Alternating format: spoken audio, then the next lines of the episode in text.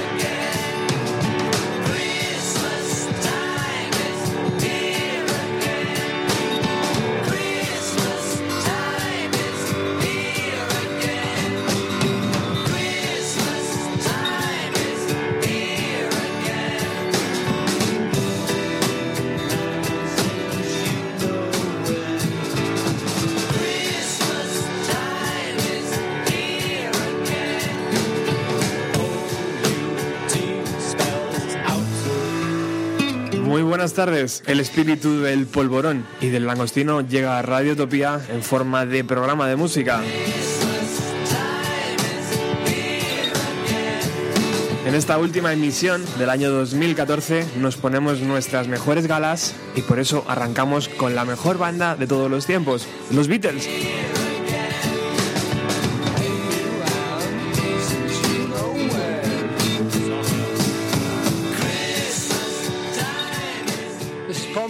Here. I'd just like to wish you everything you wish yourselves for Christmas. This is John Lennon saying on behalf of the Beatles, have a very happy Christmas and a good New Year. George Harrison speaking. I'd like to take this opportunity of wishing a very Merry Christmas, listeners everywhere. This is Ringo Starr, and I'd just like to say Merry Christmas and a really Happy New Year to all listeners. Fijaos además quién os felicita las navidades, ¿no? Paul, George, John y Ringo.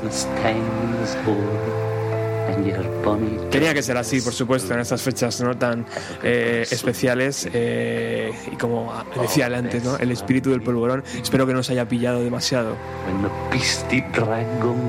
Nos poníamos nuestras mejores galas para recibir y para arrancaros, eh, para recibiros y para arrancar con los Beatles y por supuesto también porque hemos invitado a Paco Pérez Brián aquí al estudio de la emisora.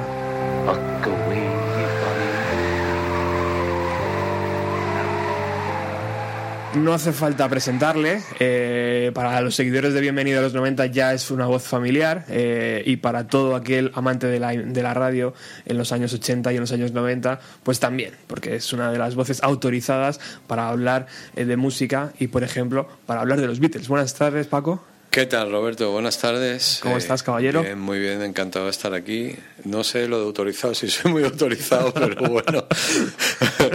pero pero sí. eh, encantado de estar aquí contigo, con, con tus distinguidos oyentes y, y bueno, este día, un día más de, de polvorones y, y estas cosas navideñas. Y buen vino. Y enhorabuena por porque porque empezar felicitándote las fiestas, eh, los cuatro que acaban de sonar por ahí. Ojo, ¿eh? Es un eso ya es un detalle. de- te juro que no lo había escuchado nunca, no no sé dónde lo habrás sacado, luego me lo contarás, pero en algún sitio estará, ¿no? Y, y enhorabuena por haberlo encontrado y por haberlo puesto, me parece genial, ¿no? Y sobre todo porque porque bueno, sabes que hace muy poquito tiempo estuve con Paul McCartney y tal y cual, y me imagino que también un poco motivado por eso, ¿no? Luego, Así- luego iremos por ahí, sí. Vale, así que, así que genial, genial, genial. Oye, Paco, ¿qué hacíais en el búho cuando llegaban estas fechas? ¿Te acuerdas? ¿Qué hacíamos en el búho? El, el, el gamba, este, el búho era un programa donde hacíamos muchas gamberradas sanas y tal igual, pero bueno, cuando llegaban estas fiestas hacíamos el gamba seguro, sí, sí, sí. Sí, porque mira, por ejemplo, en D4-3 yo creo que alguno de los programas así de Navidad grababa, Ajá. porque bueno, pues claro, como era sábado y domingo y te pillaba y tal, a lo mejor grababa alguno y tal, aunque también recuerdo, me gustaba mucho poner un par de blues navideños que tenía de, de artistas clásicos de blues, que ahora no recuerdo. Eh, pero, pero recuerdo, ¿no? En el búho sí, en el búho estábamos todas las navidades aquí y, y- y no sé, me imagino que, que- que como, como en aquella época éramos tan jovencitos y estábamos tan cabras locas, pues me imagino que cuando llegaba a las 11 de la noche, que era la hora del programa, la cabra, la cabra estaba ya en el monte de aquella manera, vamos. Entonces, pues bueno, me imagino que, que- que lo pasaríamos bien, ¿no? Eh, eh, me imagino que el tema zambomba y tal y cual lo exageraríamos. Sí, ahora que me- creo recordar que un año una zambomba la liamos y tal y cual. Y bien, bien, bueno, pues ya imagínate, ¿no? Recuerdo una de las llamadas, eh, yo creo que era habitual en el búho, ¿no? Que era llamar e intentar disparar al pavo real, ¿era, no? No, era el pichón. eh. Ah, el pichón, el pichón, Sí, eh, sí, esto es. eh, era bueno, muy bueno. Esto era, era genial, por, por, sobre todo por un, por un amigo que era un personaje del programa que le llamábamos el profe. Ajá. Él se llama Pedro Fusté y. y y entonces había en el programa Aplauso, que daba la primera cadena, había un chico que se llamaba José Luis Fradejas y que era un tipo de la radio de aquella época pero era un tipo de la radio así comercial y tal. Yo, creo que él venía ya degenerando de, de, los Camilos estos y de toda esta cosa, ¿no? Y entonces yo creo que ese fue su gran momento que José Luis Uribarri eh, le dio allí, el Uribarri era el que llevaba el programa y tal y que bueno, este ya no venía de Camilos estos, este directamente venía de las folclóricas posfranquistas, pero bueno, allí estaba el hombre que, que manejaba los hilos de la tele en aquella época y el programa Aplauso, que bueno, fíjate ahora, mm, tropecé 200 años después casi lo echamos de menos, porque no hay una cosa así, tal cual, ¿no? Que lo mismo te traía CDC que te traía a, lo peor de nuestra música. Eh, y y ¿por qué, por qué te estoy contando esto? Ya se me ha ido la pinza, empiezo bien. Por el pichón. Ah, por lo de Pichón. Entonces, el, el programa, el, el aplauso, tenía una sección que se llamaba La Juventud Baila. Y entonces era, pues, como, como por aquella época debemos estar hablando, pues, eh, principio de los 80 o algo así, estaban todas estas películas, eh, Gris y todo esto. Pues eh, estos tuvieron la brillante idea de hacer una sección del programa que se llamaba La Juventud Baila. Y entonces hacían un concursillo, llegaban a dos o tres, para bailar Pepito no sé qué de Murcia y Antonia de La Coruña, y bailan por rock and roll, rockabilly. pli, pli. Entonces era todo muy. Para mí me parecía muy pastel y, a veces hasta muy ridículo, pero tenía bastante éxito, era una sección del programa.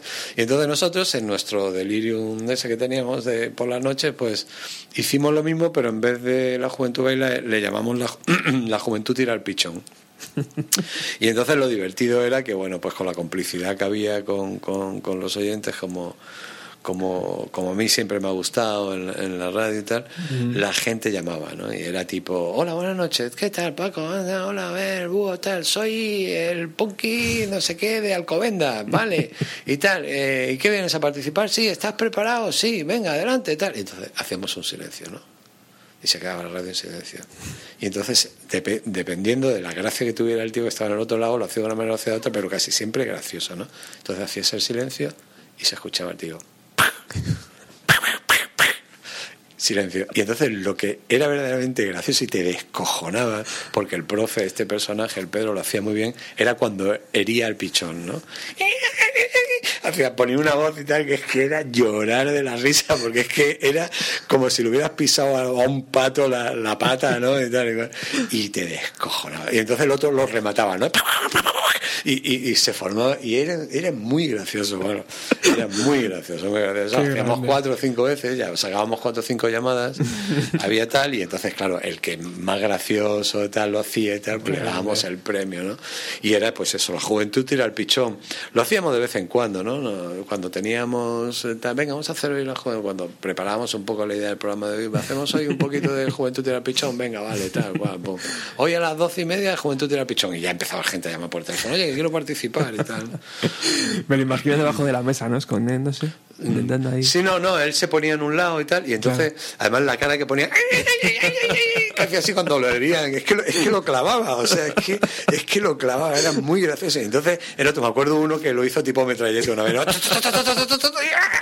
Y el otro ahí matando al pichón. en- Hoy, hoy, hoy sería muy políticamente incorrecto, ¿no? El, el disparar a un animalito, aunque fuera Sí, sí. figurado y tal, igual, ¿no? Qué crueldad, Qué ¿no? Sería, crueldad, sería hoy en día. Pobre pichón.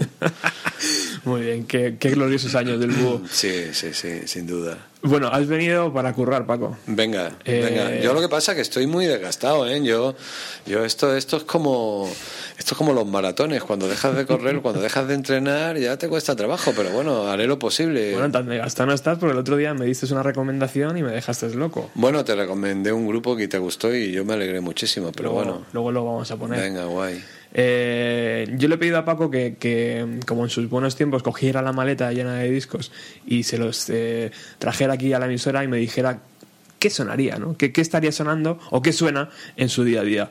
Y él me ha dado unos cuantos nombres. Sí, em, también tengo que reconocerte, Roberto, que en plan muy vago, o sea, no, no me lo he currado mucho, me lo he hecho en plan rápido, las o sea, he tirado de cómodo, ¿eh? O sea, pero bueno, son cosas, son cosas que la gente, o sea, por ejemplo, ahora me parece que vamos a empezar con un grupo americano, Sí, ¿no? sí, señor. Entonces, bueno, pues preséntalo si quieres y hablamos ya que nos hemos metido. ¿Viene ahora? ¿Lo vas a poner ya? Sí, vamos, vale. a, vamos a empezar con esta primera recomendación de Paco Pérez Durán que se llama Trigger Hippie.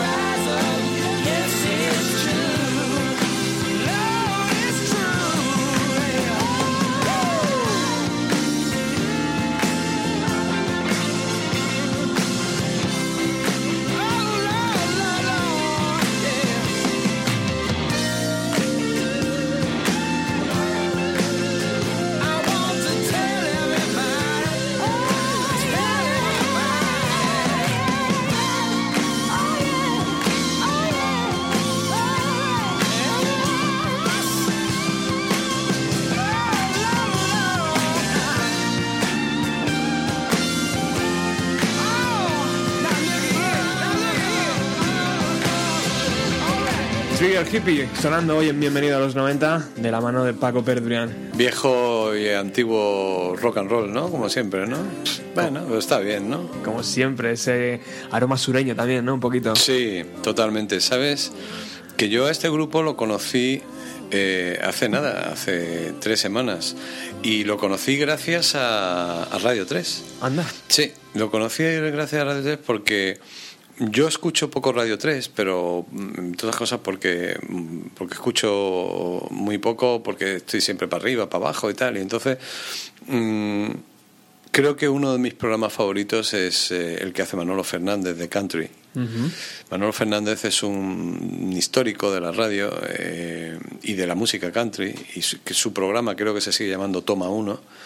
eh, lleva haciéndolo también tropecientos mil años, el, el- el que mantiene, además mantiene el programa. Creo que además, no sé, que, pero creo recordar que él volvió a Radio 3 justo cuando, cuando yo estaba dirigiendo la emisora y, que, y que creo que fue rescatado en aquella época porque él había estado en la COPE, tal y cual.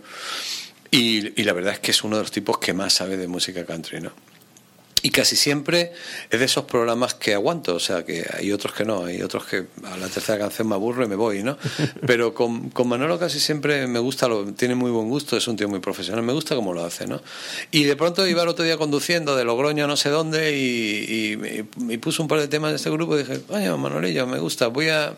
Y entonces, por lo típico, brujulé, busqué, vi que eran tres componentes de los Black Crows, ya me Sí. encajó todo. Luego vi que la cantante Joan Osborne, que, que, que es una mujer, esta mujer tuvo un éxito, pues, por lo menos hace 15 años. Sé que Aaron Camis, el batería de los Spin Doctors, le produjo un disco y que no sé si fue hasta novio de ella y tal y cual. Y, y bueno, eh, también sé que por lo que me imagino, ella se ha reconvertido después de alguna cosa de estas que suelen pasar en la vida, tal y cual, debe de ser ahora la mujer o la novia de uno de los componentes del grupo, sospecho que del teclista, por cómo se miraban en el vídeo que vi el otro día de ellos en directo.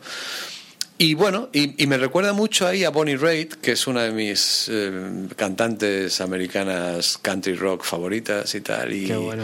y bueno, me gustó y, y como mm, por poner algo nuevo y tal, pues con el permiso de Manolo Fernández, descubridor de los Trigger Hippie aquí en España, pues yo me tomo y, y- y tú, pues nos hemos tomado aquí la licencia de, de presentárselos a tu gente, ¿no? Qué bueno. Además, el disco se editó el día 30 de septiembre de este 2014. Se llama igual que la banda, por si os interesa echarle un vistazo o incluso regalarlo en Sí, sí, fechas. está muy bien, eh, es lo que tú has dicho, lo has definido muy bien, es el típico rock sureño, es una mezcla de country rock y tal, y, y bueno, pues al estar componente de los Black Crows, pues eh, Sí. tiene ese ambiente, bueno, ya lo hemos escuchado, ¿no? Está muy bien, la verdad es que el disco en general está bien, no es que vaya a, ser a revolucionar nada y tal, ¿no? Pero está bien, es un disco agradable para el que le guste este tipo de estilo de música. Qué bueno. Yo tenía aquí puesta otra canción. ¿Te apetece escuchar? Venga, vamos a ponerla. ¿Otro tema? Sí, sí, sí, claro. que está aquí, vamos estamos- a escuchar y así conocemos mejor a los Tigre Hippie.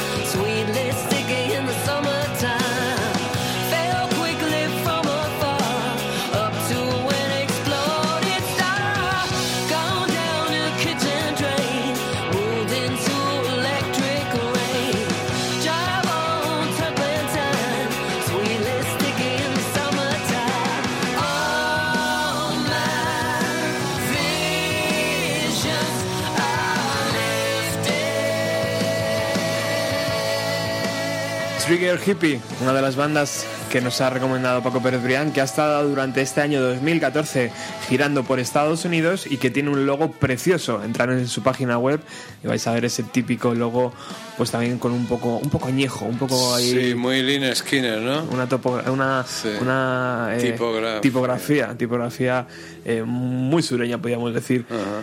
Eh, una buena recomendación, por supuesto. Bueno, y me alegro que te haya gustado. ahí se queda la primera. Eh, el otro día estaba pensando, eh, mm, para descubrir nuevas bandas, Paco, ¿utilizas radio? ¿Utilizas eh, FM? ¿Utilizas Internet? ¿Hasta qué punto Internet se ha vuelto importante eh, en la vida de las personas o en tu vida? Hombre, pues, hombre, yo creo que sí, importantísimo en la vida de todo el mundo, ¿no? Es la revolución de nuestro tiempo y, y, y para ciertas cosas, pues es muy cómodo, ¿no? O sea, imagínate, ¿no? Los que somos de la radio del Paleolítico, pues imagínate que, que, que, pues yo qué sé, cuando tenía un programa todos los días de tres horas, eh, hace tropecientos años, hubiera tenido un teclado y preguntarle qué ha hecho esta gente. O sea, tú ahora mismo has metido ahí pum, pum, pum y te has enterado que son parte de los Black Crows, que tienen un logo bonito, que tal. Y si hubieras tenido un minuto más, eh, pillas el número de teléfono de casa del tío, ¿no? Y hablas con él, ¿no? Entonces, claro, eso, eso lo ha cambiado todo, ¿no? Y de hecho, ya te conté el otro día cómo me sentí de ridículo cuando salí de mi casa con la caja, con mi maleta llena de discos, cuando fuimos a hacer el programa especial este de Nirvana que hicimos en Rock FM, ¿no? Sí. Efectivamente, pues sí, yo me... O sea, no, no tengo, realmente ahora mismo al no currar en, en, radio, no tengo una necesidad de descubrir cosas, ¿no? O sea, me dejo ir como todo el mundo, ¿no? Y, y por eso soy más ecléctico y, miro de todo y tal. Y incluso para berrar un poco aquí a la distinguida audiencia, luego verás que voy a poner una cosa que no tiene nada que ver con el rock y tal y cual, pero que, que me gusta y que, y que me parece tal y que por, por dar la nota y que no sea todo, todo de todo, pues luego la pondremos, ¿no? Y entonces, pues, eh, pues bueno, mira, fíjate, esta vez ha sido gracias a, a, una forma clásica de descubrir cosas, como es la radio La y, y como es una radio, como Radio 3 o como pudiera ser esta. Otras veces es porque te lo recomienda alguien, o otras veces porque pasas por un sitio. Luego está también esto que uso mucho, ¿no? En la aplicación esta del Chazán, ¿no? Esta que de pronto estás en un sitio y escuchas algo que te gusta y dices, eh, quieto parado, ¿esto qué? ¿No? Y, y te enteras, ¿no? O sea que bueno, la verdad es que ahora mismo lo tenemos fácil. Y, o sea, es que, es que con, con, con esto de San Google y, y todos los santos estos de las telefonías móviles, es que la verdad. Pero la tele se sigue resistiendo, ¿no? Bueno, la tele. Descubrir música en televisión ¿Qué va- sigue siendo qué- complicado. ¿Qué ¿no? vas a descubrir? Y más en la española. ¿Qué vas a descubrir, tío? Si no hay Al- nada. algún anuncio a lo mejor. No sé. que lo utilice. Sí, o que de pronto un programa como Metrópolis, de pronto un día le dé por hacer algo y te puedas ahí encontrar a las 2 de la mañana y tal, ¿no? Pero realmente. eh, ya sabes lo que pienso de la Sí, televisión, sí, ¿no? sí, o sea, la música en la televisión, no sé. O sea, realmente hay más música que nunca, pero realmente hay más mierda de música que nunca. O sea, por la televisión, tu cara me suena, tú no sé qué tal, la voz, el tal, el otro, el tal. Esa, o sea, para una generación, la música es una cosa que sirve para hacer concursos de televisión, ¿no? Como, como, como, cuando saltaban la vaquilla, ¿no? Y toreaban la vaquilla, ¿no? Y no, sí, no, pues no. Usted la música es un arte y tiene sus, todas sus cosas y, y no hay ahora mismo un programa, desgraciadamente no hay un programa de televisión que que descubra cosas, que haga reportajes, que me enseñe la actualidad, que haga que haga parte de la historia del, del pop o del rock. Mira que sería bonito, ¿no? Hacer capitulitos pequeños, cápsulas de tal y cual y tal, ¿no? Y nada, y no, y no hay nada de eso. Qué curioso porque en estas fechas además siempre se le da mayor importancia a la música, ¿no? En la televisión. Parece que con las celebraciones, con la gente está un poco más contenta, no sé. O algo invita a que, la- a que las grandes cadenas intenten Bueno. poner música, ¿no? Bueno, te mete lo peor. O sea, yo sé un poco. Bueno, es que. Pf, No, o sea, hay más música porque sí, pero tal, pero ni siquiera, ni siquiera son capaces, fíjate si son como son, que ni siquiera son capaces un día de coger unos buenísimos villancicos de estos y hacer un programa especial de verdaderos y buenos villancicos y tal y cual, ¿no? Yo, por ejemplo, hace muchos años le grabé a Camarón dos villancicos en un programa de televisión que yo hacía que Camarón no había grabado nunca un villancico y creo que son los únicos villancicos que hay y me juego este brazo, el otro y parte de la pierna derecha de que no hay ahora mismo en la tele nadie que sepa que eso es suyo y que lo tiene ahí. ¿Sabes? Entonces, pues bueno, y como eso te digo, pues yo que sé, mm, villancicos hechos por bluesmen, villancicos, eh, te suelen poner el tambolirero de, del Niño Linares, el que la versión suya, que es la correspondiente a la de David Bowie con no sé quién, con no sé cuánto, todo el año lo mismo, ¿no? y, y nada, y más luego nuestras cosas propias de aquí, ¿no? Nuestros, Nuestras cosas, ¿no? Y en la televisión española habrá mucho, mucho dueto. Porque, eh, porque a la señora que lleva el tema de la música en televisión, que voy a decir su nombre, que se llama Toñi Prieto, que es como la quinta suprema de Móstoles, a ella le gustan mucho los duetos, porque tiene que haber audiencia. Entonces, si, un, si trae a tocar a Eric Clapton solo, pues se va a ir la audiencia. Entonces, Eric Clapton tiene que hacer un dueto con Laura Pausini, ¿no? Por ejemplo, ¿no? Entonces, lo primero es, Toñi Prieto en español se dice dúo, no dueto, para empezar. ¿Me entiendes? Y deja ya los duetos. cojones. bueno, un poco, le tenía ganas un poco de esto. Es que, tío, ya están tan- tantos años con lo mismo. Claro. Uno, uno de los Tú sabes que un año, perdona, un año, un año esta mujer que, que, que lleva ahí enganchada, ella es como la que lleva todo el rollo de la música en televisión española. No sé por qué, porque realmente no, no, no creo que tal, pero bueno. En televisión pasa eso, que te haces con las llaves de un cajón y como van pasando los jefes y tal, y al final tú eres el que tiene la llave, pues bueno, pues mira, como esta tiene la llave de hace tiempo, pues que siga con la llave, ¿no? ¿Me entiende eh, la Total. audiencia lo que quiero decir, no? Total. Eh, un año fui a. Me llamó para que fuera a, a seleccionar con mi amiga Beatriz Pecker y, y, y un par de productores nacionales a escuchar tropecientas mil cintas para seleccionar quién iba a Eurovisión. Ahora esto lo hacen, que hacen una- un programa y tal. No, en aquella vez nos metieron una tarde en un estudio allí en casa, en la casa de la radio, en Radio Televisión Española, y nos torturaron durante tropecientas horas escuchando cassette y cosas que habían llevado para ver quién llevábamos, ¿no? Y yo ya la tercera hora, yo ya, yo ya desparramaba allí lo más grande, ¿no? Yo ya no podía. ya- Entonces ya empecé a berrar, ¿no? Y entonces una de las cintas era de un transexual de Badajoz, que se llamaba, no sé, no me acuerdo del nombre, ¿no? Pero, pero a mí me pareció que era realmente era lo mejor, ¿no? Y entonces hay que llevar, y yo, eh, y yo todo el rato, hay que llevar al transexual de Badajoz, hay que, decía el nombre, ¿no? Y tal.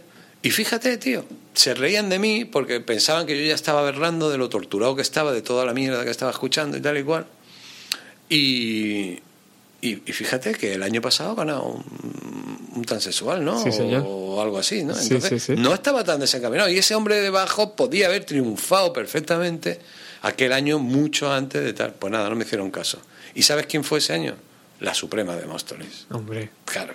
Claro que Claro, sí. es que era lo, Te podías haber adela- adelantado como 15 a años. mi tiempo, me Claro. había adelantado mi tiempo, como siempre, me había adelantado mi tiempo, pero no, no, tuvieron que llevar a la Suprema de Móstoles, pero claro, estaba todo interrelacionado, tú me entiendes, ¿no? Eh, se- Total, tal, total. ¿no? Y sí, es que de verdad, qué cosas, por Dios, qué cintas, madre mía, qué día. La Peque ya se partía el culo de risa conmigo, porque yo ya, ya berraba cada, cada dos minutos ya, porque era una, otra, otra, otra, a cuál más imposible, a cuál más imposible.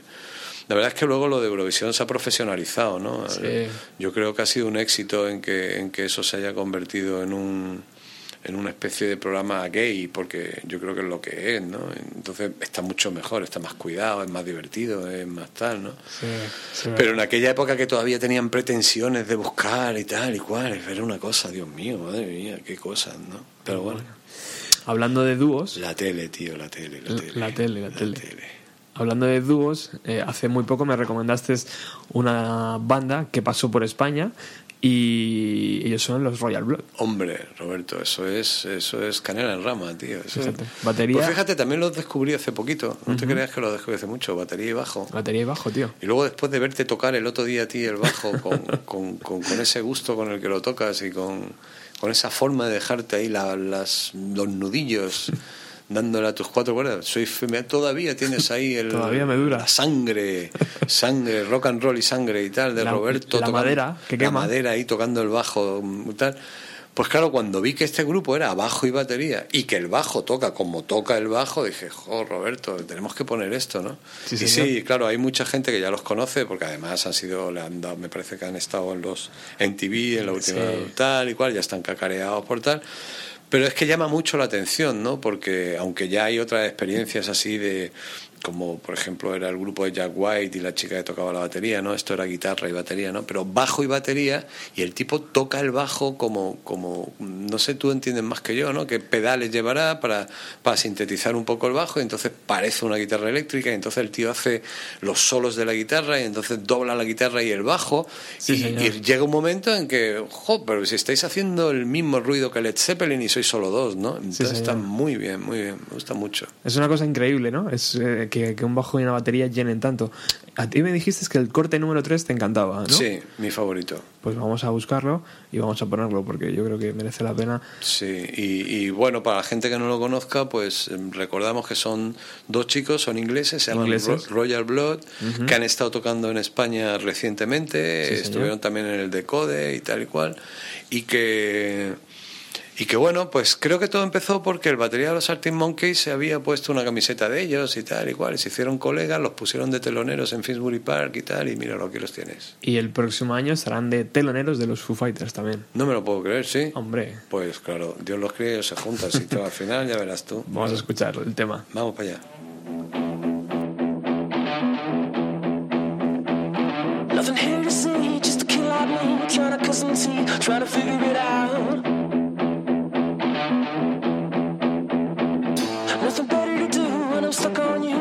Still on here trying to figure it out. Getting hard to sleep, blood is in my dreams. Love is killing me, trying to figure it out.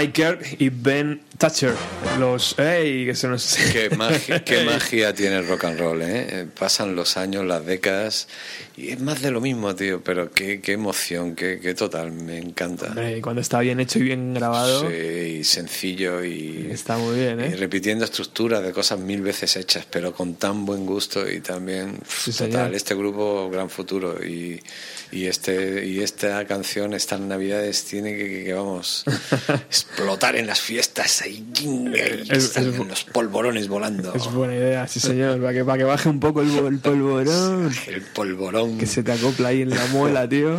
Y que alguno se saque el polvorón de la boca mientras canta ya, hombre.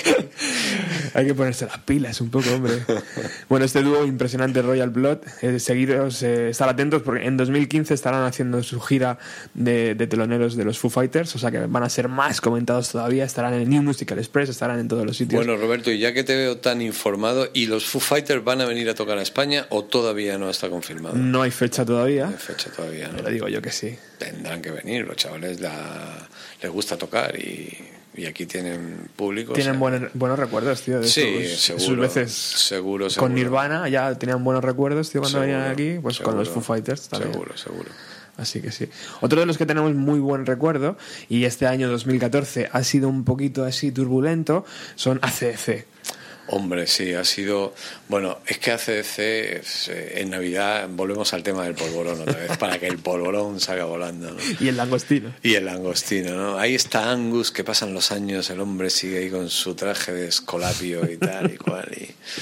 Bueno, pues sí, ha sido un año, yo creo que regular, sobre todo por lo del batería, porque he leído Sí. unas cosas un poco heavy y horrorosillas. Sí, sí, sí. De hecho, ya no está en el grupo.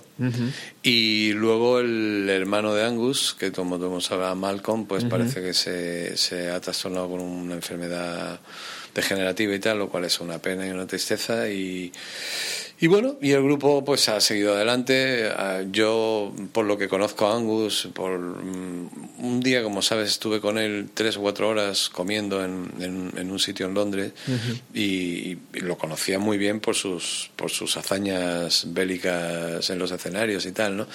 Eh, pero aquel día tuve la oportunidad de darme cuenta cómo, porque es un tipo bastante sencillo, simple y, y muy mm, hecho para adelante y muy por derecho, ¿no? Y me di cuenta que, que era un currante, o sea, Angus es un currante, pero, pero currante, currante, y lo he comprobado muchas veces, ¿no? Lo he visto después de meter 25.000 personas en México, en, en el Palacio de Deportes gigante que tienen los mexicanos, y, y verlo en la puerta del hotel hasta las 5 de la mañana firmando a los chicos que había allí y tal, ¿no? autógrafos y tal, ¿no? Entonces, pues como currante, a pesar, me imagino que, que de las patadas que le da la vida, como a todo el mundo, pues el tío tira para adelante. Han hecho un nuevo disco y que ACDC haga un nuevo disco siempre hay que celebrarlo. Por supuesto harán una nueva gira, por supuesto volverán a bajar la campana, por supuesto volverán a tocar For Those About to Rock y volverán a disparar los cañones. Y vamos, que no me entere yo que no lo hacen, o sea, porque entonces tal, ¿no? Y aunque yo creo que discográficamente los grandes discos de ACDC son los discos que todo el mundo sabe, la época gloriosa de los 80 y tal y cual, pues bueno, pues es un poco más de lo mismo, pero, pero bien, o sea, siempre da gustillo, ¿no? Esa guitarra de Angus y Brian Johnson ahí, que es un cantante que bueno, intenta seguir la línea de, de Bon Scott, que era un cantante fantástico para un grupo de rock como, como ACDC, y, y nada, y, y he visto el vídeo que es horroroso. Y, vol- y volver. Y si vuelven a España, volverán a vender las entradas en, En media hora. En media hora, no, te quepa, no te quepa la menor duda. Sí, sí, vuelven a España. Yo creo que ya. Y yo creo que van a poner los tickets a la venta muy pronto. ¿eh? O sea, que la gente que le guste ACDC estén pendiente porque. Pues mira, buen- porque buen regalo. Volarán, volarán pronto. Yo creo que ya. Yo creo que además empiezan primavera por Europa. Y, y vamos, de hecho, en algún sitio he visto España ya. O sea, que vamos, con toda seguridad. Bueno. es un cheque al portador para lo que son los promotores de los conciertos, ¿no? O sea, que. Efectivamente. ¿no? Te lo aseguras, el llenazo, Bernabéu o donde les pongas. Bernabéu, Vicente Calderón, lo que sea, y estará petado hasta ¿Cuál es tu mejor recuerdo de un directo de ACDC? De ACC, yo creo que el primero, yo creo que el primero, yo creo que la primera vez que los vi. La primera vez que los vi, porque además fue, eh, fue en el pabellón de deportes de Real Madrid. Hombre, mítico ese pabellón, Claro, ¿eh? claro, porque, porque fue todo muy junto. Fue aquella vez que estuve con Bon Scott, que estuve con él 10 días antes de que se muriera aquí en Madrid. Se muere, sale Highway to Hell, empiezan la gira, ta, ta, ta. Fue todo en un espacio de tiempo muy corto. Y, y bueno, yo en el búho que los ponía todos los días y tal, era como pum pum. Ya sabes que yo soy muy pesado cuando algo me gusta, raca, raca, destrozando todas las canciones de Highway to Hell y de, y de discos anteriores y tal y cual. Y el momento de apagada de luces de Madrid estaba completamente preparado para un tal. Era la primera vez que tocaban en España y tal. Esa apagada de luces de- del pabellón del Puerto de Real Madrid, esas 4.500 almas que cabían, cabían 4.000, pero aquel día había entre 4 y 5.000. Ese, en, en esa época todavía se fumaba en los sitios, ese pabellón lleno de humo, de tal y cual. Y esa campana bajando. ¡Buah! madre mía. Qué rock, bueno. and, rock and roll total, vamos. Si esas paredes, bueno, ya no, ya no existen. Ya no pero si- existen, Si, pero esas paredes, sí, ¿eh? sí, si hablaran paredes y alrededores. Qué maravilla, ¿eh? Me acuerdo un año que venía yo de Italia de ver no sé qué, pero llegaba al aeropuerto y me iba corriendo a ver a Franz Zappa que tocaba allí. Y llegué a la castellana y aquello era una batalla campal con la policía, la gente, botes de humo, todo volando. Y digo, ¿pero esto qué es? ¿Qué pasa aquí, Dios mío? No sé qué pasó con el concierto de Franz Zappa, no sé si es que lo habían retrasado, lo habían suspendido, la gente se cabreó. La policía en aquella época no tenía protocolo suficiente para hacer las cosas bien, entonces provocaban y o sea, las vallas volando. Bueno, bueno, bueno, aquello fue. O sea que no, solo el pabellón, si hablara a la calle los, alrededor- los alrededores de. O sea, que ni concierto ni nada al final, ¿o qué? Yo creo que aquel de Franz Zappa no se llegó a hacer. Yo creo que no se llegó a hacer. Madre No, mía. no, ahí, hijo, el pabellón de deporte. Luego me acuerdo otra vez que tocaron Doctor Feelgood y no se le ocurrió otra cosa que poner sillas de madera. Y lo que quedó era todo palillos de dientes. No, no, eso era solo. Todas las sillas valían solo de mondadientes, no astillas, tío, qué barbaridad. ¿no? Trituradas todas. Trituradas, trituradas. No, ahí también recuerdo, joder, ya he puesto aquí abuelo cebolleta, me encantó porque además era un concierto que patrocinábamos con el búho, el de Ian Dury and the Blue Kids, Ajá. que empezó el concierto con Sex and Drugs and Rock and Roll. Sex and Drugs and Rock and Roll. Tan, tan, tan, tan. Oh, qué bonito, tal. Sí, sí, buenos tiempos. Ese sitio a mí me dio mucha pena cuando lo vendieron, pero claro, para fichar a Ronaldo y a todos estos f- tenían que hacer caja. Durante muchos, durante muchos años ha sido el único sitio que sonaba decentemente. Era el sitio, era, era el sitio, para mí era el sitio más rock and roll de la ciudad, o sea, pabellón de deporte de Real Madrid. Y Queen, y Queen, Y tío, Queen. y Queen tocando. Oh, ay, ay, ay, ay, madre mía. Hostia, macho. Sí, sí, sí. Sí, señor. Pues sí, señor. Un lu- así. un lugar mítico. Eso es lo que tiene la historia, Roberto. Ya te Sí, lo he dicho señor. muchas veces. Ahora hay cuatro, cuatro cebolletas allí puestas Ahí están las cuatro cebolletas, es verdad. que se ve desde casi. Sí, sí. Ahí ha empezado, Desde Galicia casi se ven. ahí ha empezado el downtown futuro de Madrid. El Exacto. Cuando tío. pasen 200 años, eso será, toda esa zona será como, como Manhattan, ¿verdad? Entonces, pues bueno, pues Bueno, igual el Madrid de los Austrias ya será solo y enteramente dedicado al vinillo y a los turistas. Casi, casi como hasta ahora. ¿no? Vamos a ver.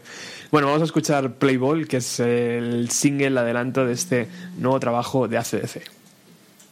Thank you.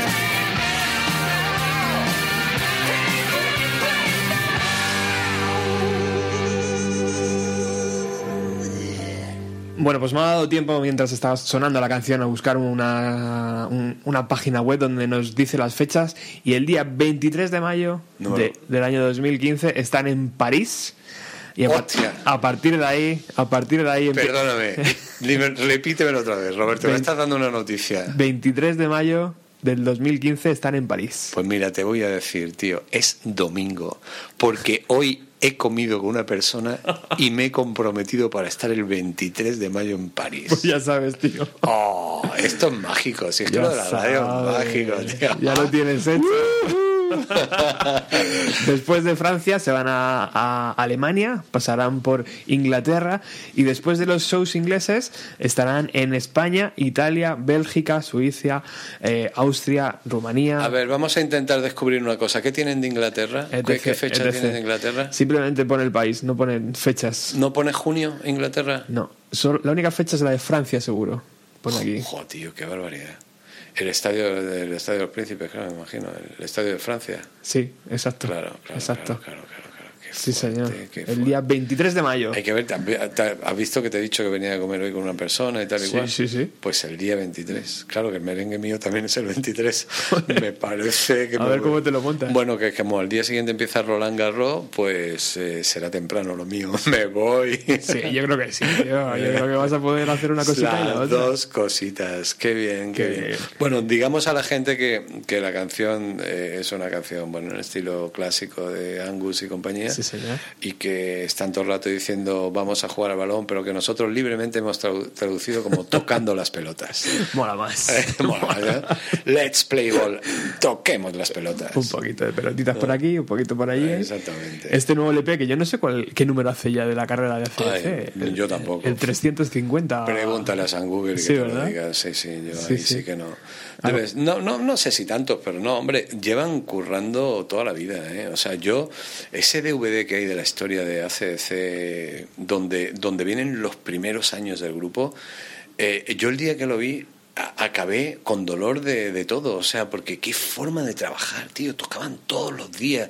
Luego cuando la fama empezaba, tenían que atender a todos los medios y cuando iban creciendo ya era una cosa de, ya se tenían que repartir, porque claro, eh, eran cinco o seis entrevistas, programa de televisión por la noche, al día siguiente viaje, al, otro bolo, al otro bolo, tal, tal, tal. Brutal. 365 días del año así, el que se dedica a esto sabe de qué va el tema ¿eh? y es y mantener, el- bueno, fíjate, mantener el equilibrio. El pobre Bon Scott no lo pudo mantener, ¿no? Y, Total. y- y- El agua, el agua de Australia, tío, es diferente. el agua de Australia es diferente, sí, sí, sí. Sí, pero también cómo eran de vibrantes aquellos primeros conciertos de ACC en clubs. Te estoy hablando a lo mejor del año 77, por ahí, ¿no? 76 y tal, ¿no? Qué grande. Que, que esos están en un DVD para gente que le guste ACDC, por supuesto, es hiper recomendable y es, vamos, para los que le guste, evidentemente, ¿no? Qué bueno. Bueno, estamos aquí en Radio Utopía, en Bienvenido a los 90, un programa que se emite todos los jueves de 6 y media a 8 de la tarde en el 107.3 y a través de www.radioutopía.es. Y que hoy es bienvenido al polvorón, ¿no? Por las fechas, ¿no? Bienvenida al langostino, bienvenida al polvorón, un poquito de vinito para bajarlo, tampoco mucho porque luego no controlamos. Claro. Y estamos con Paco Pérez Brián eh, poniendo música, lo que él hacía los sábados y los domingos o, o lo que hacías en el búho Bueno, por la noche. sí, haciendo el gamba, vamos. Más o menos. Tocando un poco las, la- los pelos. Vamos con una canción eh, de esas que dices que va a sorprender a la audiencia, ¿no? Que, que- que- que has elegido un poco por... O a lo mejor lo has elegido porque, Ah, no sé cuál vas a poner. porque entona con la, con la Navidad. Eh, estoy hablando de Tony Bennett Ah, hombre, sí. Sí, sí, sí, sí. y, y su, y su acompañante. Y su acompañante, Lady Gaga. Eh, sí, soy un... No puedo decir que sea un fan de, de Lady Gaga acérrimo, pero sí soy de las personas que respetan y admiran a Lady Gaga. ¿eh? Por supuesto, a Tony Bennett, eh, que es una autoridad crooner de un señor, ya, bueno, eso respeto absoluto, ¿no? Y con Lady Gaga, pues eh, la verdad es que siempre me, me ha llamado la atención esta mujer. Eh, primero porque algunos de sus éxitos son unas joyas, están súper bien hechos y ella lo hace muy bien. Y porque, y porque convertirse en un personaje tan mundial de la noche a la mañana, habrá gente que diga, ya, claro, pero es que cuando hay mucho marketing detrás y mucho dinero, sí, sí, claro, por supuesto, pero como decía el chiste, pero la moto arráncala tú, tío, o sea, ¿no? Entonces, siempre me ha parecido que además esta mujer, eh, cada aparición suya con esos modelacos que se montaba, pues era un cacho de arte contemporáneo. Para mí me parece que, que- que era un. Cada, cada día era un- una performance y una instalación diferente, ¿no? Habrá gente que diga, sí, el espantajo los melones. Bueno, como tú quieras. Hay mucha gente que piensa eso de muchas obras de arte contemporáneo que son, eh, que ya están en los libros y que mucha gente la ve y dice, joder, tío, esto es una mierda. También mm, había mucha gente que, que hace muchos años decían lo mismo cuando veían un, un cuadro de Picasso, ¿no? Y luego fíjate, ¿no? Exacto. Entonces, a mí me ha parecido que, que ella ha, ha hecho una escenificación perfecta de, de- de- del pop art. De hecho, su último disco me parece se llama Arte Pop.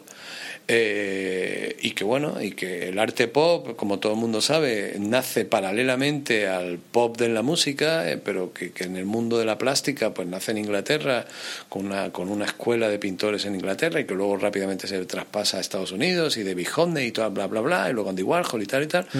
Y entonces me parece que ella, muchos años después, ha, ha juntado las dos cosas, ¿no? Muy bien, con mucho guasa, con mucho arte, con un body que Dios le ha dado, que está muy bien también, y, y bien, no sé, hay, hay gente. Y yo luego un día vi un reportaje de ella.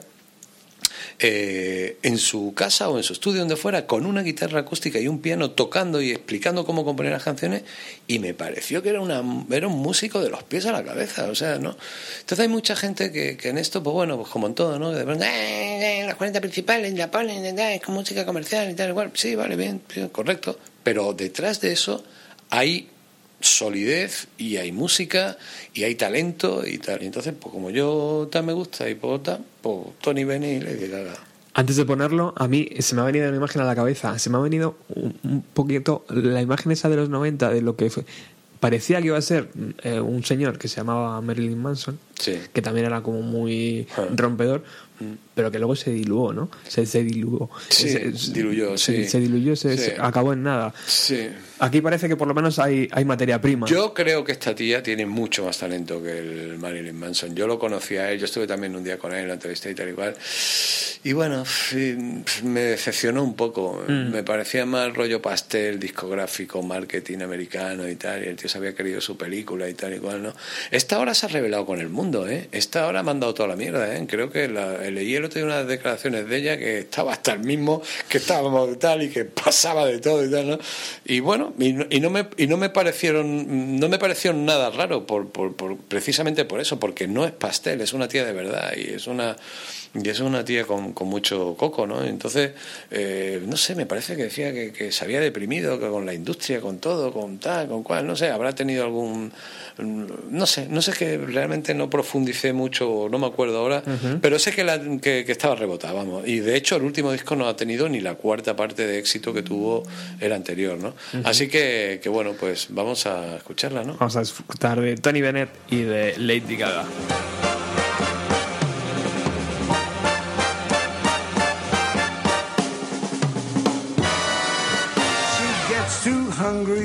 For dinner at eight. I'm starving. She loves the theater, but she never comes late. I never bother with people that I hate. That's why this chick is a tramp. She doesn't like crap games with barons and earls. I won't go to Harlem in diamonds and pearls. Rest of those girls. Thank you. That's why the lady is a tramp. I love the free, fresh wind in my hair. Life without care. Oh, I'm so broke. It's oak. I hate California. It's crowded and damn. That's why the lady is a I'm a tramp. tramp. go to Coney Island. Oh, the beach is divine. And I love the Yankees. Jeter's just fine. I follow Rogers and Hart. She sings every line. That's, why the lady is a tramp. I love a prize fight. That isn't a fake. No fake. I love to rowboat with you and your wife in Central Parkway. She goes to the opera and stays wide awake. yes, I do. That's why this lady is a tramp. She likes the green Green grass grass. under her shoes. What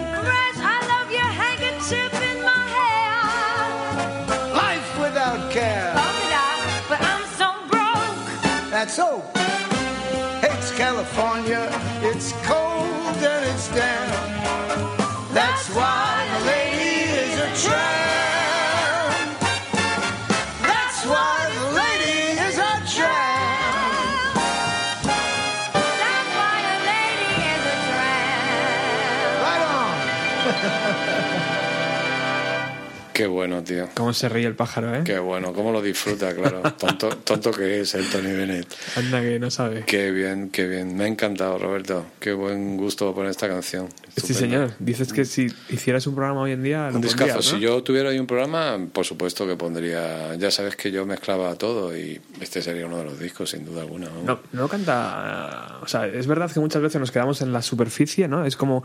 El otro día hablábamos de, de cuando critican, por ejemplo, a Paul McCartney, ¿no? En plan, la vieja del rock. No, no te puedes quedar ahí, ¿no? Porque Paul McCartney te sigue haciendo dos horas y media de, de bueno, concierto. esto, esto, eh, bueno, y es con Lady Gaga pasa igual. Bueno, ¿no? es, un puedes- poco como, es un poco como todo, ¿no? O sea, lo que realmente. Eh, no sé, hay gusto para todos. Sí. Y, y hay gente que se conforma con. O sea, eh, yo qué sé, por ejemplo, pues yo qué sé. Hay, Hmm. hay grupos, sobre todo en España, donde el batería no encaja el bombo con el bajo en- y no lo va a encajar en su vida. Y el cantante no es que desafine, es que no pasa por la nota nunca, ¿no? Y, y- y pueden llegar a vender un millón de discos y a la gente le encanta y tal, pues bueno, estupendo, tal, ¿no? Con los anglosajones no pasa, muy pocas veces pasa. O sea, tocan, componen, cantan, afinan y lo hacen bien, ¿no? Eh, pero esto es como todo, ¿no? Esto es como, como en el arte abstracto, ¿no? También, que, nada, esto es que esto lo puedo hacer yo, ¿no? Esto cojo yo aquí y, y- y esto de poner amarillo, verde y rojo, como hace el tal Rotko este, esto lo hago yo. Pues, pues hazlo tú, hazlo tú, hazlo tú, hazlo, hazlo y, y a ver qué tal te va, ¿no? Valiente. Eh, Claro, entonces de pronto ves que esos pintores que, que- que hacían hasta el trato y tal tenían una preparación y una técnica para poder pintar como si quisieran academicistas, pero lo que pasa que por su tiempo, por sus emociones, por su tal y cual, hicieron otro tipo de arte, de arte mucho más visceral, lo que sea, ¿no?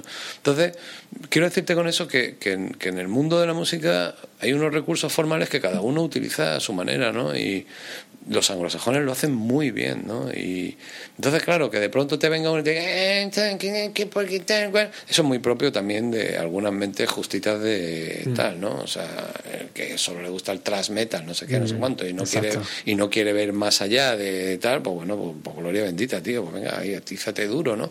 Pero el que tenga un poco la mente abierta y pueda pasar de Tchaikovsky a los Sex Pistols, pues mejor, yo creo que mejor para él, ¿no? Mejor todavía. ¿Sabes? Como el que pueda gustarle una obra del Renacimiento y, y una obra de Diamond Hearst ahora, yo qué sé, ¿no? Entonces, yo es que creo que, vamos, no sé, yo cada vez soy más de ese tipo de persona, ¿no? Que tengo, que me gusta disfrutar de, ¿sabes? Que, que no todos los días como lo mismo, ¿no? O sea, que, que me gusta comerme un cocido madrileño y a lo mejor una cosa hecha con hidrógeno y, con sabor a puro habano que han hecho con un humo condensado metido en un bote que luego le da a la patata un sabor, yo qué sé, tío, ¿no? O sea, Sí, que, sí. que caben las dos cosas, ¿no? Hay que dejarse llevar. Claro. Yo me dejé llevar eh, por los primeros LPs de Coldplay, hablando de este 2014, y la verdad es que disfruté un montón. Disfruté de los conciertos, disfruté de la voz de Chris Martin. Sí, de- Coldplay dieron unos primeros discos fabulosos, sí.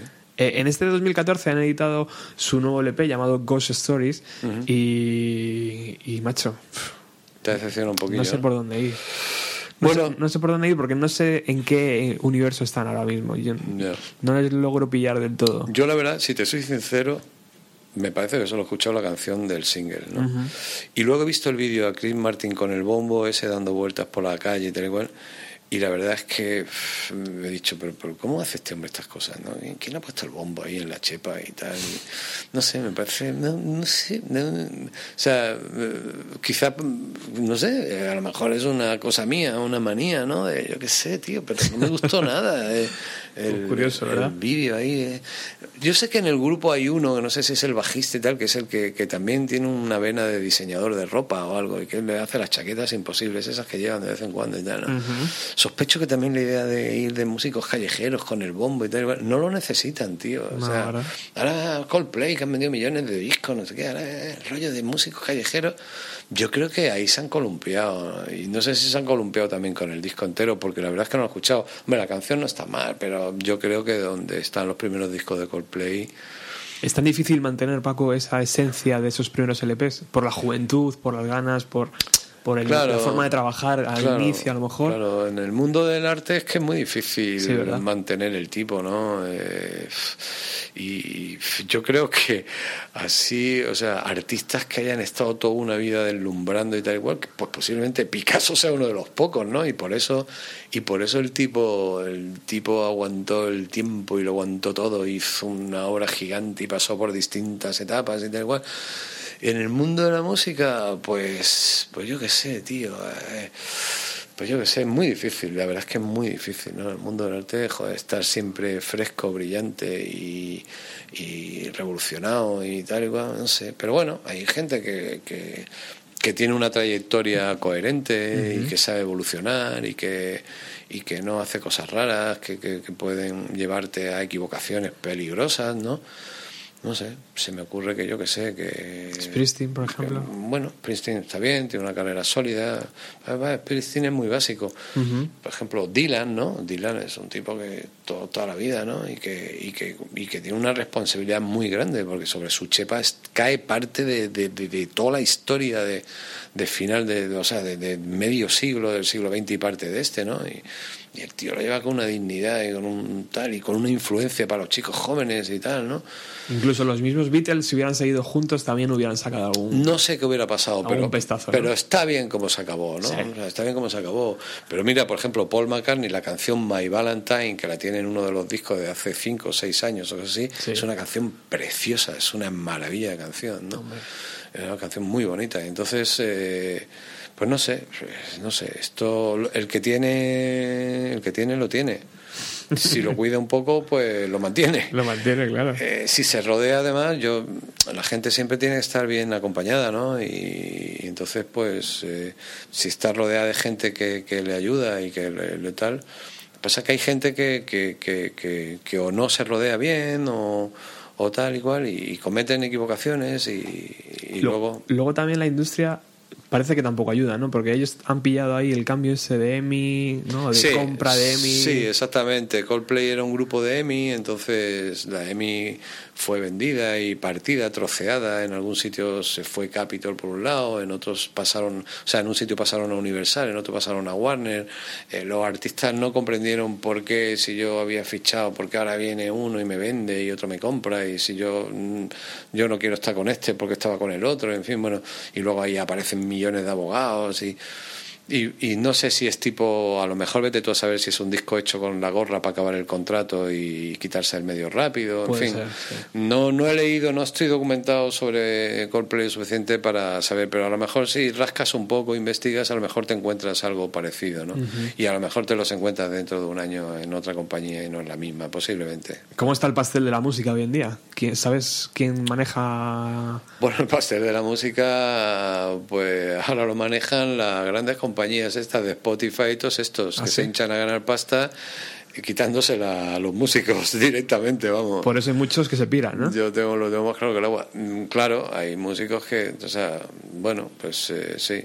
sí claro. Alguno de ellos, Tom York, por ejemplo, el cantante de Radiohead, No, dice que, que no quiere Spotify, ¿no? que, que le pagan poco. Claro. y que se pira. Claro, por otro lado, el tío prefiere regalar su disco, ¿no? Tal. Es que parece una contradicción, ¿no? pero, pero, pero lleva razón. O sea, yo me pongo en su pellejo y mira, ya he puesto, para eso te lo regalo yo, ¿no? No, pero no que venga aquí el sueco y que me mante el rollo tal. Pero por otro lado, Spotify es cómodo, ¿no? O sea, quieres escuchar y está estupendo, ¿no?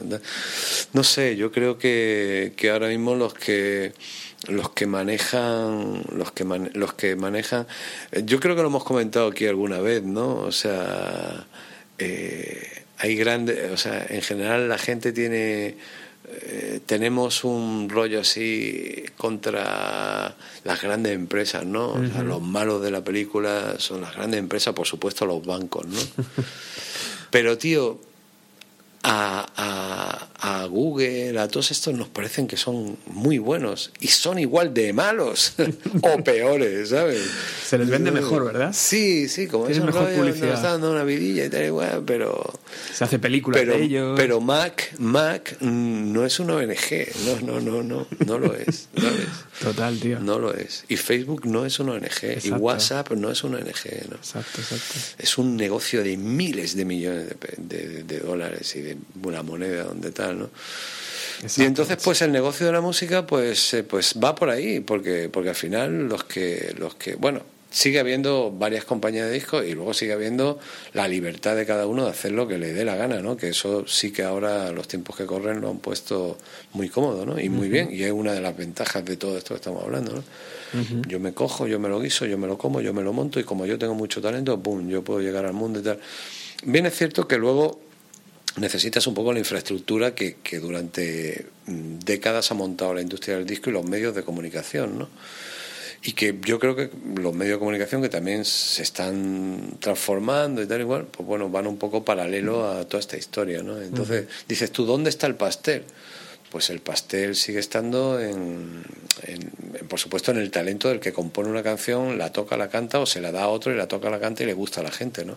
Esa, digamos, ese es el pastel y ahora de ese pastel pues coge pues eh, pues coge todo el mundo. El que lo coge gratis porque no entiende que eso tenga que ser pagado que bueno.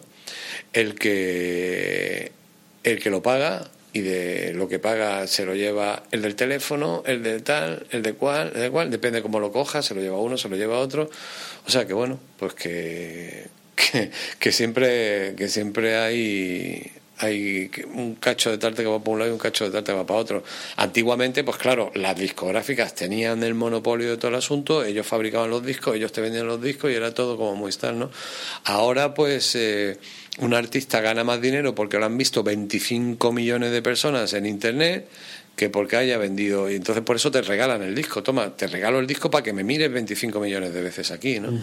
Y entonces eso posiblemente, yo no lo he experimentado, pero posiblemente eso, ni conozco exactamente las cifras, pero sospecho que esas 25 millones de visitas generan tanto dinero o más que si hubieras vendido, no 25 millones de discos, porque seguro que no, pero sí a lo mejor un millón de discos. ¿no? Curioso, ¿no? Cómo ha ido modificándose todo esto. Sí, y es curioso porque a mucha gente le ha pillado contrapié. O sea, me consta que hay mucha gente que, que todavía no se ha enterado que la cosa va por ahí, ¿no? Y, y posiblemente hay mucha gente perdiendo dinero por, por eso, ¿no? Porque, porque pones ahí algo y tal y te lo ve mucha gente y tú con que te lo vean ya estás contento, pero, Claro. Pero no sabes que luego hay otra máquina que te está metiendo un anuncio y que te está Exacto. torturando ahí un minuto y medio, ¿no? O sea que... Bueno, vamos a escuchar la canción de Coldplay llamada Un cielo lleno de estrellas, eh, que ha salido en este año 2014. Yo me sigo quedando con sus anteriores LPs, Yo también. pero vamos a disfrutar de este sonido. Vamos para allá.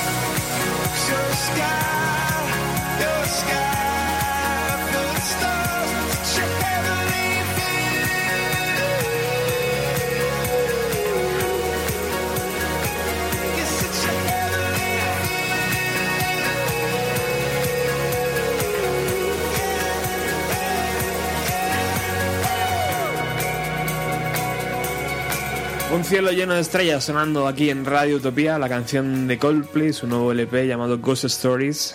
Tal vez eh, lo de Gwyneth Paltrow también le ha hecho un poquito de popita, ¿no? Mm, el que, que se hayan Se separado y tal. No, eh, no sé eso como cómo la habrá influido en él. La verdad es que mm, te tengo que ser sincero, no, no he escuchado el disco entero. ¿eh? O sea, la canción que más he escuchado ha sido esta y, y bueno, ahora escuchándola, pues bueno, es una canción, pues, vale, mm, que bien, no, no, no molesta, ¿no? Pero creo que le falta algo de, de las canciones bonitas de Coldplay, no sé, no sé. Pero bueno. Al final los productores también juegan un papel importante, ¿no? A la hora de, de que un artista vaya por un lado y por otro, aunque evidentemente el artista tiene la última palabra para sacar un trabajo, ¿no? Pero el productor también... los productores juegan un papel muy importante en la música. O sea, el productor, joder, Tibón Burnett, mi productor favorito ahora mismo, pf, cosa que hace, cosa que da gusto oír, ¿no? O sea, y sí, joder, mira, mira, mira George Martin, Dios, que era el productor de los Beatles, ¿no? Mira el, tío, mira el tío lo que hacía con una mesa de seis canales, ¿no? Bueno, bueno. Entraba la orquesta, los coros, la batería, la guitarra, las tres guitarras, los teclados de Billy Preston, los, madre mía, ¿no? Entonces, claro, o, o Phil Spector, o millones de productores eh, que hay, ¿no? Brendan O'Brien, ¿no? Que ahora está, pues me parece que ha producido el disco de ACDC, no estoy seguro. ¿Sí? Creo que sí. Ahora le preguntamos. Sí, ¿no? Este era, este era productor de Pearl Jam y tal, ¿no? Y tal. Y te- te- pues juraría que sí, no sé, por, por ahí debe andar la cosa, ¿no? Ya me lo le preguntas a San Google a ver, ¿no? Y sí, claro, el productor es la persona que está fuera del grupo y que, y que tiene que canalizar el talento de la gente que está ahí y aportar pues la frescura y la cosa que se supone que a lo mejor un chico de 19 o 20 años que va por primera vez a grabar un disco pues no sabe, ¿no? Y que qué tal, ¿no? Labor, labor del productor también es que el sonido se, se, se engrande, se haga mayor. Porque el otro día cuando escuché la canción que va a sonar a continuación de unas chicas, eh, me dijiste, toma, escucha esto y me dices. Y cuando sonaba en mi equipo de reproductor, digo, hostia, se parece como que los altavoces se ha- han crecido, tío. Sí, por, por lo que vas a poner ahora. Sí, Bueno, es sí. que además ahora hay Eh, los que utilizan rollo así un poquito más electrónico y tal, hay miles de aparatos para, para, hacer virguerías, ¿no? Yo no soy un especialista en eso, pero vamos, lo sé porque lo veo y porque conozco gente que, eh, o sea, yo ya sabes que soy incapaz de, o sea, yo me he quedado en, poner un, un- LP y poner el, el brazo, la agujita encima, ¿no? O sea, a mí me das un aparato con más botones de la cuenta y ya empiezo a flipar, ¿no? Pero hay mucha gente que domina la tecnología que hay fantástica para, para hacer que una voz suene gorda, floja, grande, pequeña, con, con- como si tuviera el megáfono metido aquí entre las dos cuerdas vocales, como si le hubieran metido un pito de un árbitro dentro de las cuerdas vocales, como si tal, o sea, hoy sí se hacen tal. Pero claro, mm, hay que tener la materia prima, ¿no? Entonces, eh, creo que lo dices por lo que vamos a poner Sí, ahora, sí, ¿no? sí, señor. Bueno, yo creo que tenemos que, yo creo que tenemos que explicarle un poco a la gente lo que vamos a poner para, Eso es. para que, porque los que nos tengan muy identificados con el mundo del rock y tal, ¿no?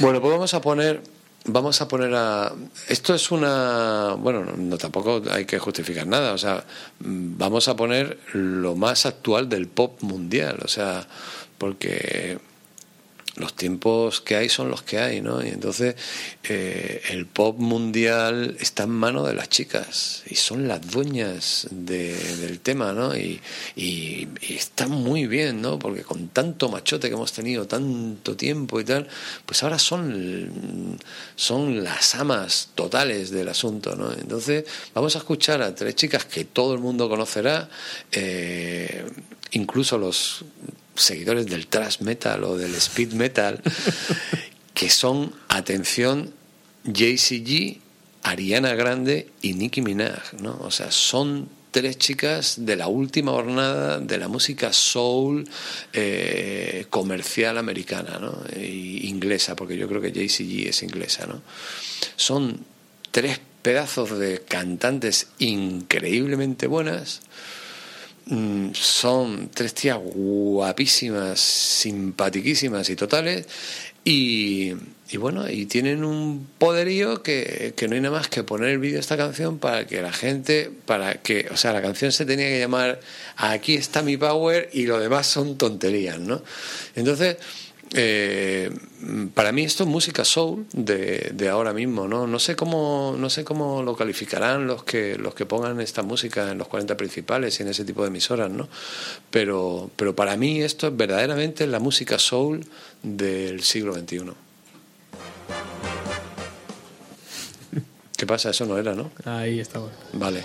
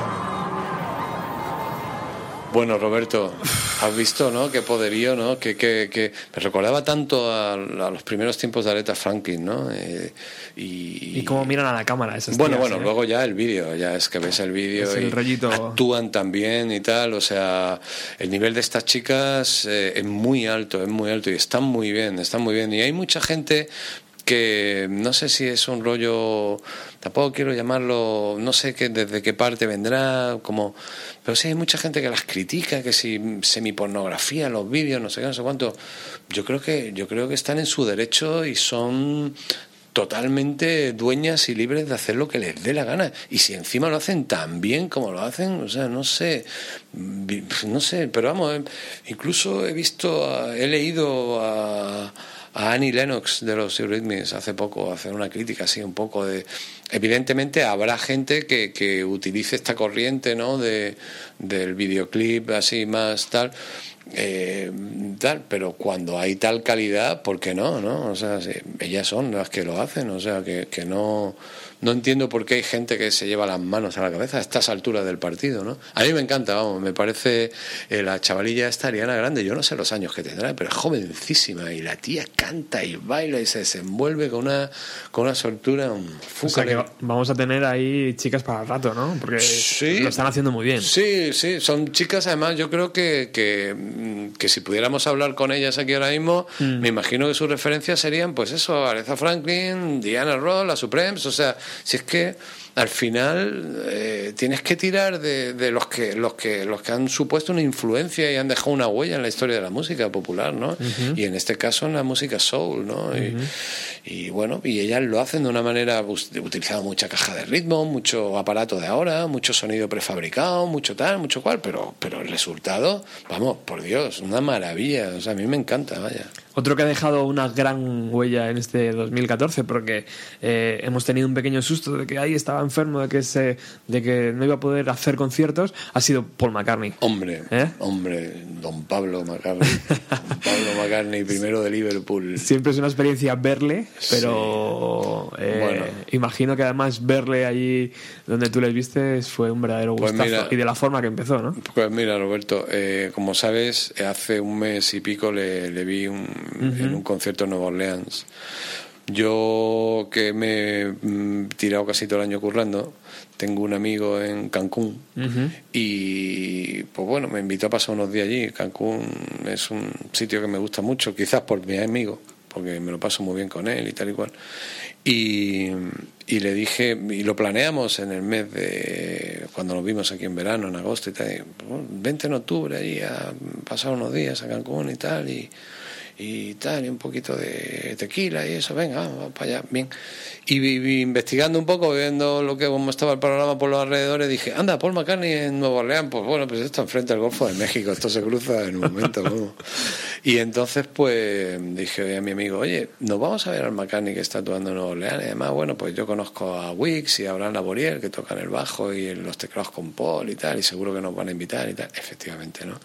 El Wix, que es un pedazo de músico de los pies a la cabeza y que McCartney lo adora porque Wix es el director de, de la banda de Paul McCartney y, y es el que ha hecho ya lleva mucho tiempo con, con Paul, ¿no? Wix ha Sí. hecho todos los arreglos de las canciones nuevas y, y es el que hace que las canciones de los Beatles suenen más modernas, pero igual que sonaban con los Beatles, ¿no? Y hace que la gente llore, los que ya tienen una edad lloren la lágrima Total, viva total. cuando el tío se arranca con Eleanor Rigby o con and Winding Road o con lo que sea, ¿no? Y, y nada, y me planteé ahí en Nueva Orleans y tal, y me lo pasamos muy bien.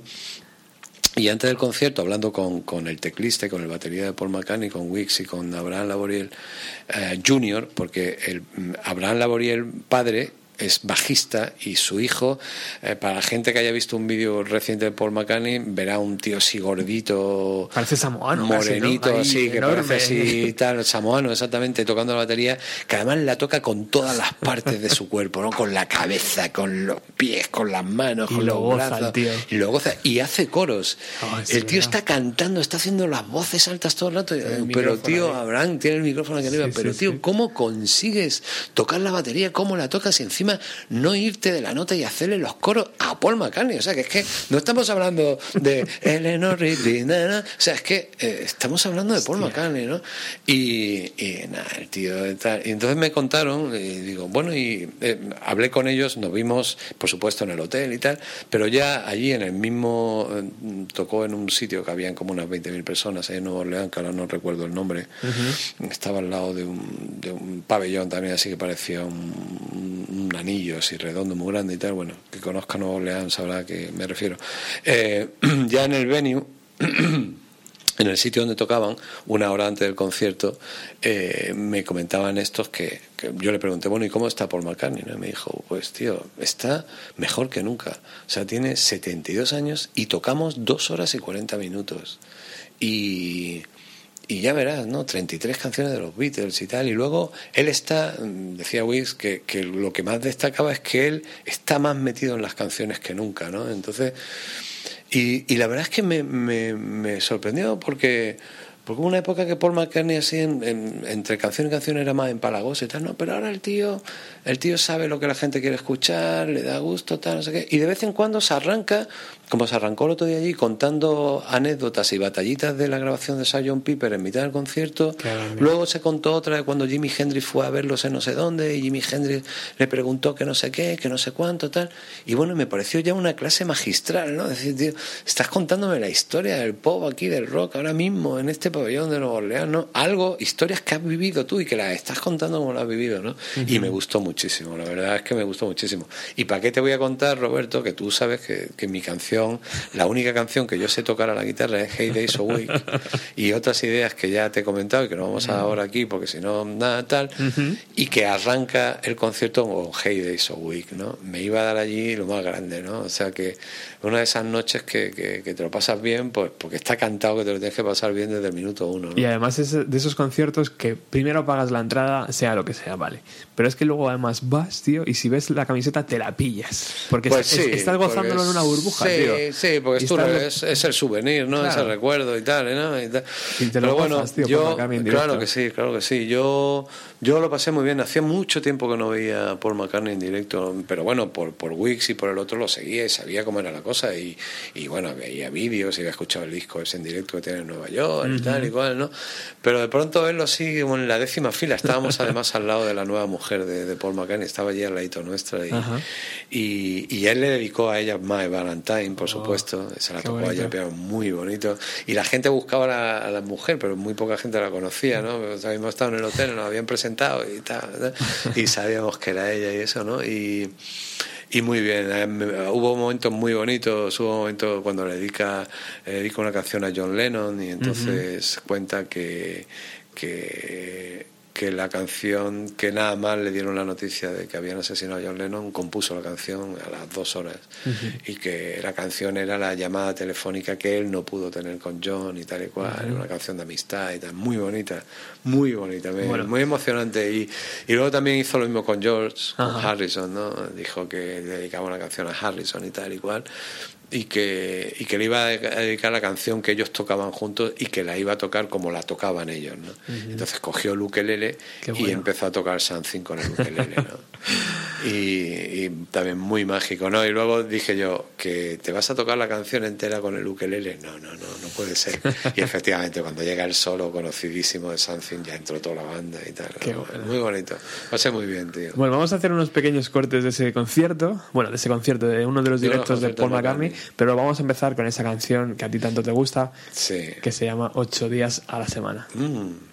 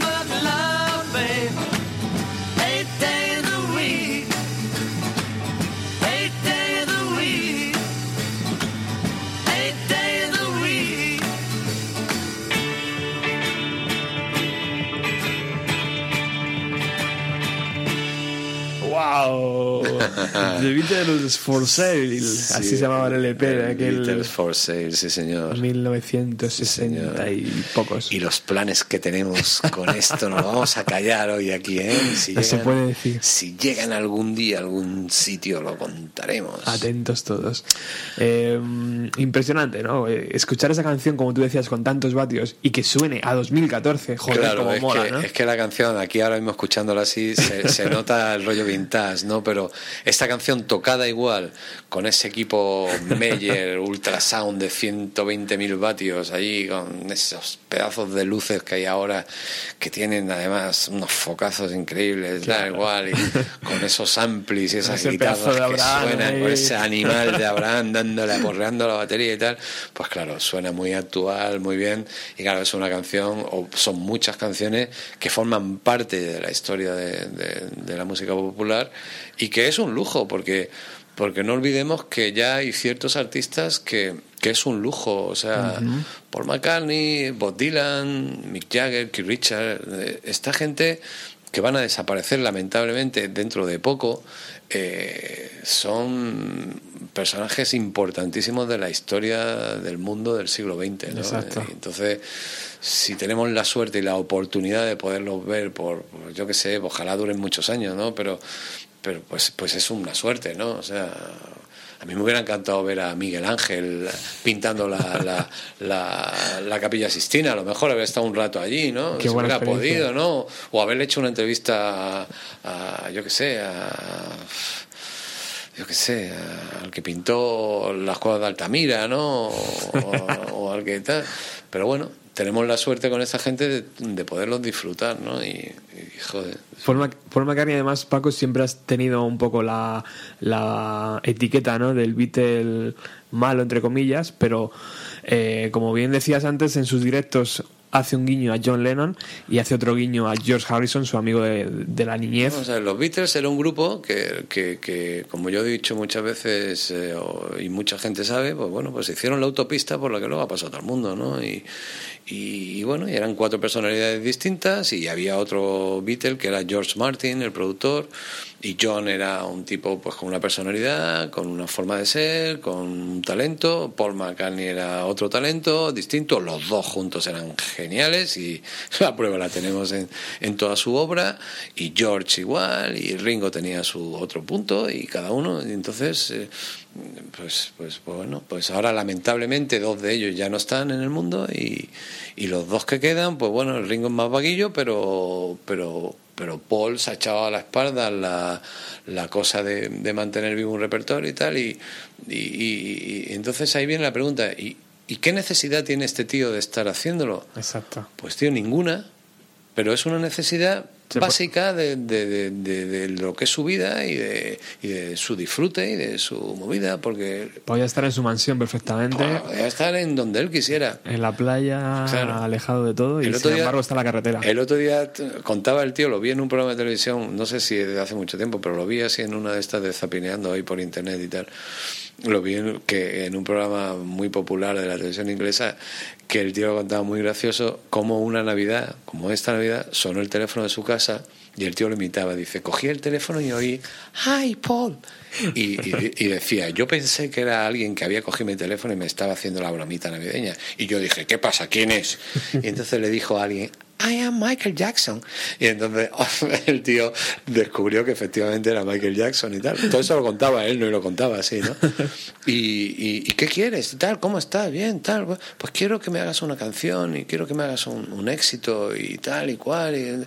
Y, y- o hacer algo sobre los Beatles o con un tema de los Beatles y tal. Y entonces dice Paul McCartney, y yo le contesté que bueno que con los Beatles había que ver el tema de los derechos editoriales y entonces el tío me contestó no te no te preocupes los he comprado yo o sea que, que- Los tengo debajo de la almohadita. sí ¿eh? el tío y el tío el pueblo contaba de una forma muy divertida y tal ¿no? Y, y bueno pues eso no cuando cuando estás así con un personaje de ese calibre pues claro, da gusto no porque En el concierto del que tú, que tú escuchaste hace poquito, hizo algo parecido a esto, ¿verdad? sí fue esto con el ukelele míralo.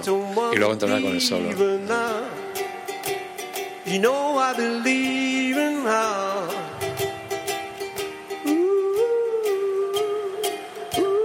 Somewhere in a smile, she knows that I don't need no other lover.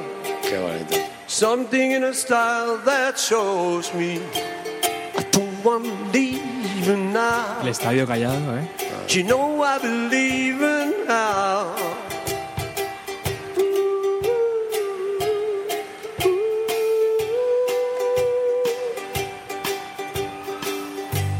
You're asking me, will my love grow?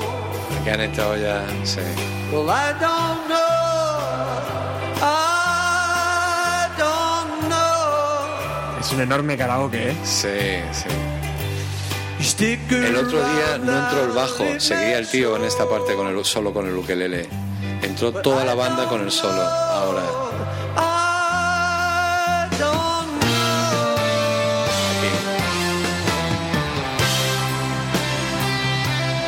ole tú, Pablito, ole tú.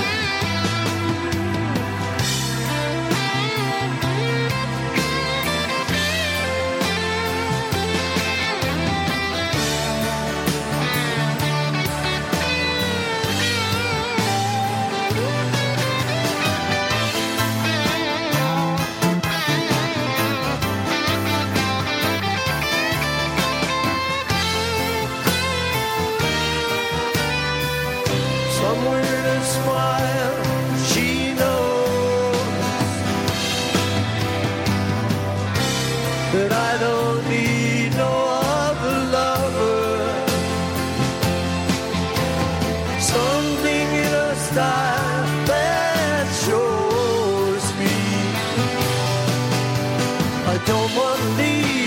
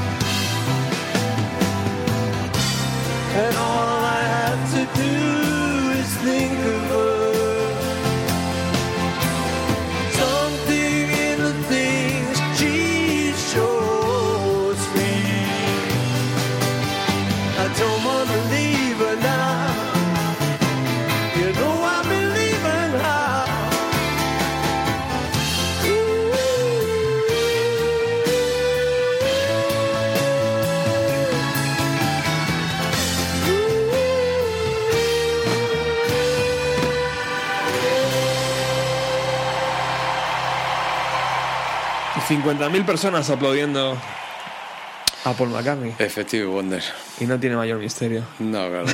Es que, es que cuando tienes lo que tienes, Qué- pues, qué- pues es fácil. Qué bonito, qué bonito ver eh, el directo, ¿verdad? De esta gente. Es emocionante. La Sí, música cuando está bien tocada Claro, cuando llega está muy bien dentro. tocada y cuando y sobre todo bueno cada uno cada persona por, por, por diversos motivos bien sea por edad o por, o por lo que sea tiene tiene en su en sus venas un determinado tipo de música verdad. y, y- y entonces pues eh, creo que es algo que te dura para toda la vida ¿no? entonces tú lo tienes unido a tus emociones y a tus recuerdos eh. es que no quiero utilizar esa palabra que lo odio cuando dicen es que la banda sonora de mi vida ¿no? es una cosa muy cursi pero pero bueno eh, sabes entonces eh, para mí los Beatles es un y su repertorio y sus canciones y su trayectoria y su historia eh, es muy importante pero lo es también otros muchísimos artistas y lo es eh, muchísima gente a lo largo de la historia de la música ¿no?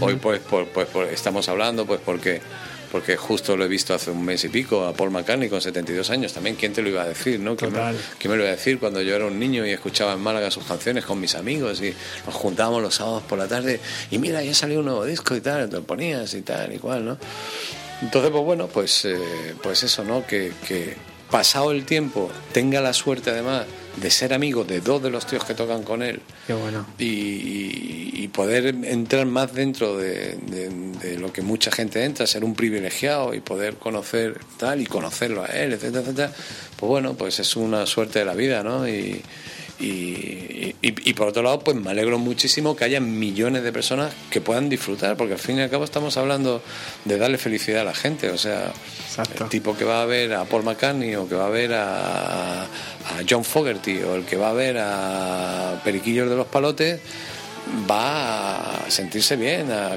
y el que debe estar ahí se supone que tiene que darle un poco de felicidad de algo, ¿no? Tal, ¿no? Nadie, nadie paga una entrada para que te peguen ahí un mal rato y te lleves un disgusto, ¿no? Que a veces, que a veces pasa también, A ¿no? veces pasa. Que a veces pasa, ¿no? Pero bueno, en este caso, pues bueno, el tipo es muy profesional y muy cojonudo y está muy bien y lo hacen muy bien y, y además, mm, o sea, el tío podía liquidarse el concierto en una hora y 40 minutos y chao, ¿no? ¿no? Dos horas y 45 minutos, tío. Ya ves. Dos horas y 45 minutos, 72 años y luciendo guapo, hecho un chaval, o sea, bien, bien. Yo no sé eso si para la gente que, que tiene que estar ahí con las cuerdas vocales, eso al final pasa la factura de alguna forma. Sí, hay voces que se hacen un poquito más, Más oscuras, duras, más ajá. duras, más tal igual, pero bueno, es como todo. Si tú Te cuidas. si tú te cuidas y tienes el músculo, vamos a ver, o sea, tú no puedes, tú no puedes hacer el maratón de Nueva York en, en las dos horas que lo hace el tío de Kenia o de tal, pero si tienes 80 años y, lo, y te cuidas y tal y cual, pues los haces en tres horas y media o cuatro y lo haces y dices, joder, pero si el tío tiene 80 años y ha corrido el maratón y ha corrido 42 kilómetros, pues Exacto. claro que lo ha corrido. Sí. Porque se lo tiene curado, hombre. Si estás ahí tumbado todo el día en el sofá y luego pretendes correr el maratón de Nueva York, en el minuto dos te ha dado un jamacuco, te ha dado un chungo y te han llevado para adelante, ¿no? Pero, no, digo yo.